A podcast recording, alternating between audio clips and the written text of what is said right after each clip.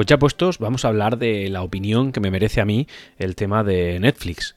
Sabréis que Netflix, bueno, es una plataforma, digamos que es la plataforma reina en cuanto al streaming, que no solamente en España, sino en cualquier parte del mundo, eh, bueno, pues ha popularizado este tipo de tecnología es verdad que hay algunos que pueden decir que esto es YouTube, pero también es verdad que YouTube al final se usa pues con un fin más, eh, bueno, con un componente ¿no? de red social en cuanto a que eh, sí que es verdad que, oye, pues tienes contenido y tal, pero al final como productora de vídeo, como, eh, como proveedor de películas, de series y tal, pues al final Netflix es la reina.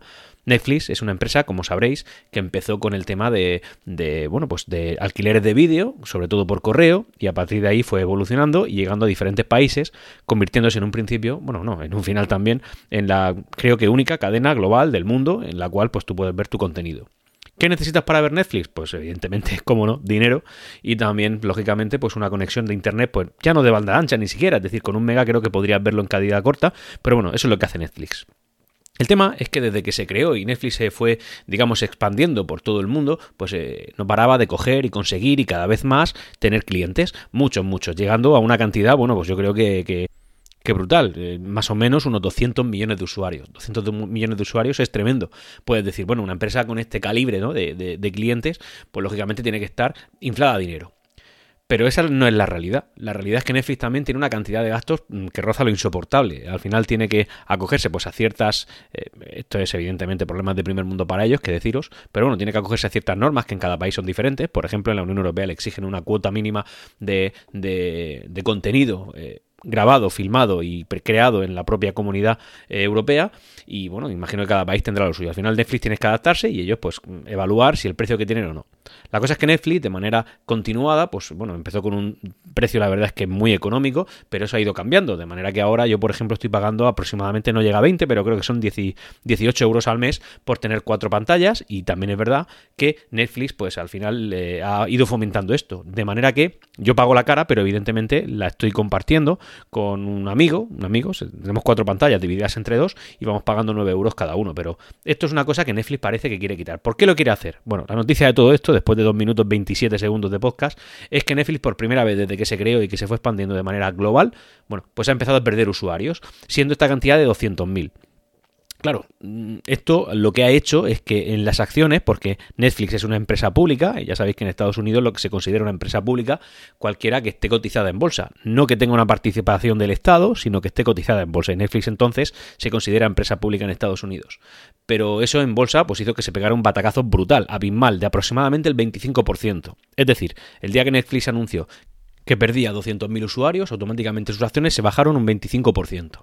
Es decir, por perder el 0,1% de su clientela, bajó un cuarto de su valor. Es una cosa exagerada, por eso es la noticia. Pero claro, eh, también es verdad que, bueno, dos cosas. Por aquí, un lado, 200.000 euros para Netflix, eh, perdón, 200.000 personas para Netflix tiene que ser una cosa irrisoria, totalmente irrisoria.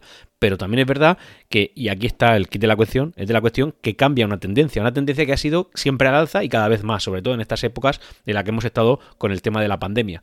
La pandemia ha hecho que, eh, bueno, pues tengamos que conseguir más socio dentro de casa y Netflix ha sido la reina aquí. Y también es verdad que a esto se le suma que tiene nuevos competidores. Incluso alguno diría que mejores competidores. Por ejemplo, ahora tenemos pues, bueno, la plataforma de Disney Plus, que en concreto a mí pues, me parece que está bien, pero que no creo que llegue a sustituir a Netflix.